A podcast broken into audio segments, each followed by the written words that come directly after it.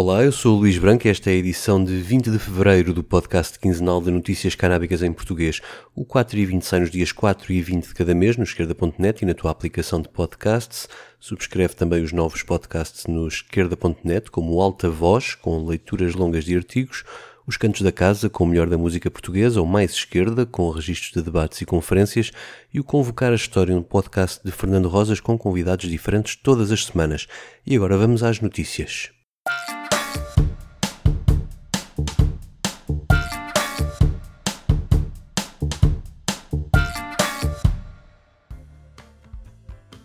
Começo pelas más notícias que vêm de Itália. O Tribunal Constitucional chumbou esta semana a iniciativa do referendo da legalização do consumo de cannabis, enteógenos e outras plantas. A iniciativa foi subscrita por 630 mil pessoas e pretendia legalizar o autocultivo e o consumo, sem criar um sistema de vendas, ao mesmo tempo que aliviava as penalizações legais ao uso das plantas e mantinha a proibição do seu processamento. Mas para o presidente do Tribunal Constitucional italiano, Giuliano Amato, a pergunta podia ser interpretada como visando legalizar outros estupefacientes considerados drogas duras, como o ópio, o que violaria os tratados internacionais. Na resposta, os promotores da campanha dizem que não se sentem derrotados e que esta é sim uma derrota para as instituições italianas, que se mostram incapazes de compreender uma parte importante do país, a começar no tribunal e a acabar no parlamento, que após 30 anos não conseguiu acabar com a máfia, que apontam como a grande vencedora com esta decisão judicial.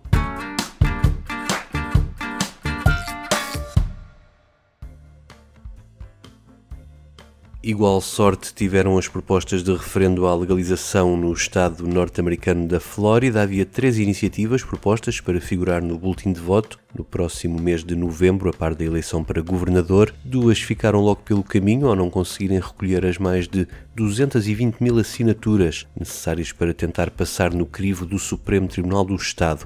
A outra foi chumbada por motivos jurídicos. Os ativistas viram-se agora para o objetivo de levar a legalização a referendo em 2024, a iniciativa chumbada legalizava o consumo e o autocultivo, mas também aqui não previa a venda ao público. Restam agora dois anos para a nova campanha, que além de recolher as 220 mil assinaturas e obter a luz verde dos tribunais, precisa na fase seguinte de recolher mais quase 900 mil assinaturas para chegar ao boletim de voto. E nesse caso a vitória não está garantida, mesmo em caso de vitória. É que não bastam 50% mais um dos votos, é mesmo preciso 60% a favor para que a proposta seja posta em prática.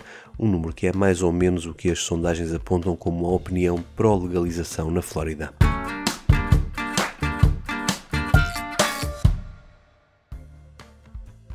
No Canadá, a legalização da cannabis para uso pessoal, que arrancou em outubro de 2018, já criou 151 mil novos empregos até ao final do ano passado.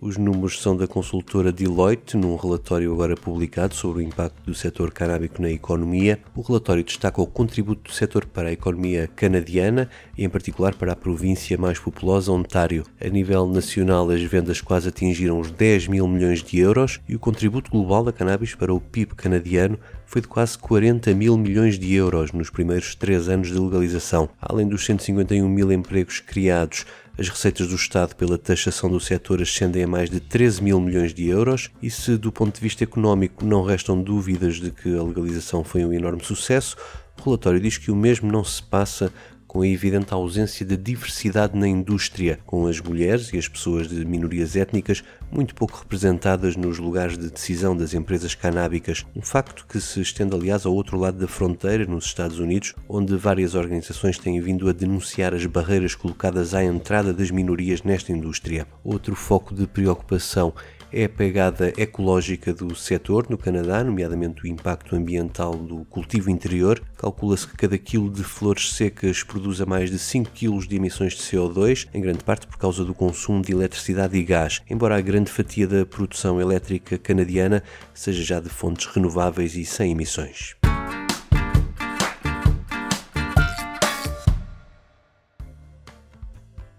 Na atualidade nacional, os agricultores do cânhamo industrial não se conformam com a portaria do governo, publicada no início do ano, que dizem ser altamente lesiva para o estabelecimento de uma indústria do cânhamo em Portugal. Apesar do cultivo do cânhamo até estar integrado nos incentivos da política agrícola comum, parece que o Estado português, em vez de apoiar o desenvolvimento desta atividade agrícola compatível com o clima e o solo no nosso país, está a complicar a vida a quem se aventura neste cultivo. A Associação Cana Casa diz que a portaria prejudica estes agricultores ao impor uma área mínima de cultivo, ao restringir as práticas agronómicas, ao limitar as densidades da sementeira, ao proibir a prática da cultura em estufas, mas também ao exigir contratos comerciais aos agricultores e ao proibir a utilização integral da planta. A Associação exige ao Governo que suspenda a portaria e a refaça, retirando as medidas que na prática discriminam os produtores portugueses face à concorrência nos outros países europeus. A Cana Casa juntou-se também com a Associação de Comerciantes do Cânhamo Industrial de Portugal e a cooperativa Lusicana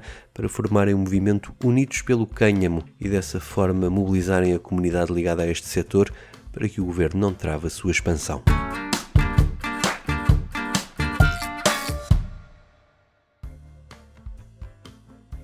No campo da investigação, uma revisão de estudos científicos publicada no Global Spine Journal foi tentar perceber quais os efeitos do uso terapêutico da cannabis para as dores lombares e concluiu que há vantagens quantificáveis nas terapias que usam quer a planta, quer os canabinoides sintéticos. Mas há mais, dezenas de estudos indicam que a generalidade dos que sofrem de dores lombares e usam a cannabis para combater a dor reduzem ou eliminam mesmo o uso de opiáceos para o mesmo efeito.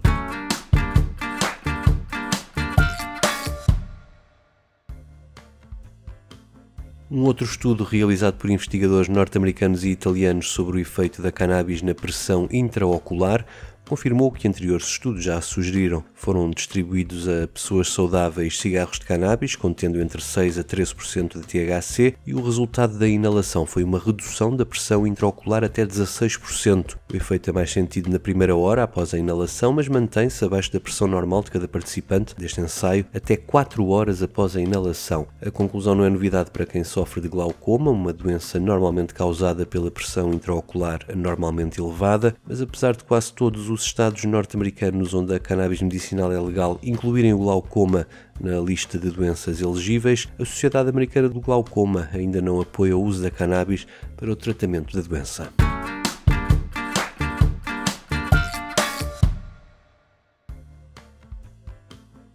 Se há estudos que confirmam o que já é sentido pelos utilizadores da cannabis, também há os que desmentem as ideias feitas acerca do consumo da planta. Uma das mais populares é a do síndrome amotivacional, muito usado como argumento para manter a proibição do uso recreativo. Agora, um estudo publicado na revista Experimental and Clinical Psychopharmacology selecionou 25 estudantes do secundário com um historial de consumo frequente de cannabis e outros 22 não consumidores para todos responderem a um teste comportamental chamado Dispêndio de Esforço por Recompensa na Tarefa. A conclusão que ainda pode espantar muita gente foi que os consumidores de cannabis têm maior probabilidade de despender esforços para obter recompensas, mesmo após controlada a dimensão da recompensa e a probabilidade de a virem a receber. Este é o mais recente de uma série de estudos científicos que apontam todos no mesmo sentido e fazem cair por terra a relação entre o consumo da cannabis e a perda de motivação.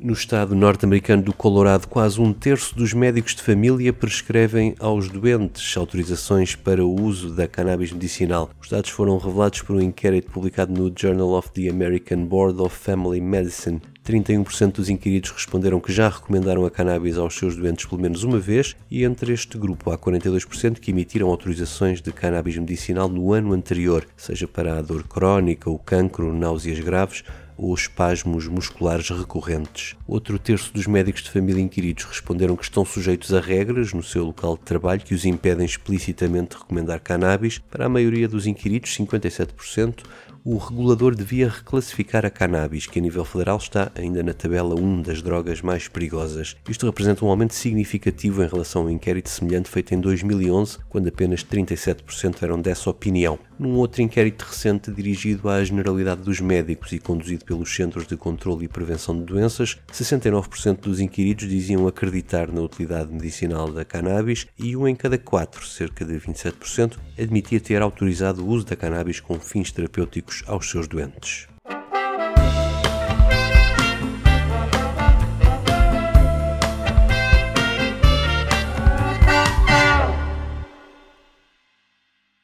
O 4 e 20 despede-se com um momento musical em italiano, um velho êxito dos Pancreas, com instruções úteis para a plantação.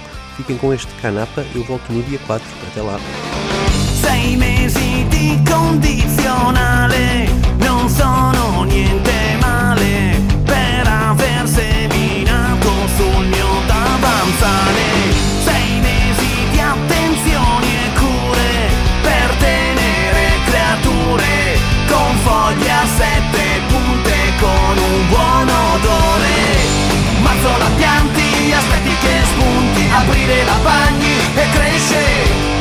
Le femmine, i maschi separi, a giugno si riempie di fiori.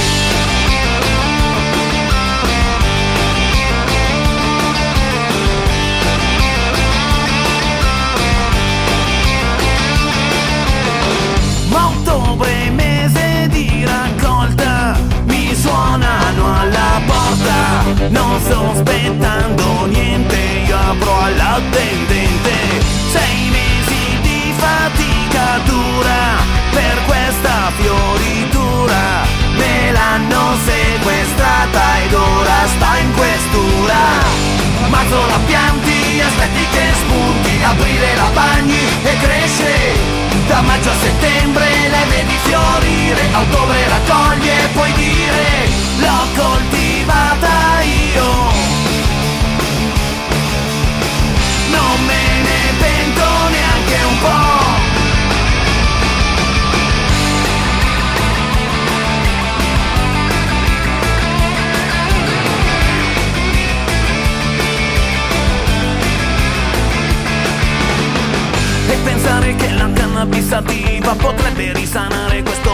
deriva Potrebbe soppiantare petrolio e derivati. La plastica ed i farmaci cui siamo abituati.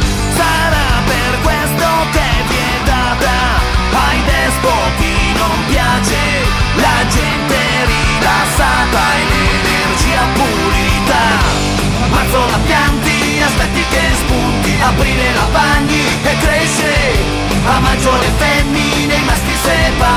giugno si riempie di fiori Marzo la pianti, aspetti che spunti Aprile la bagni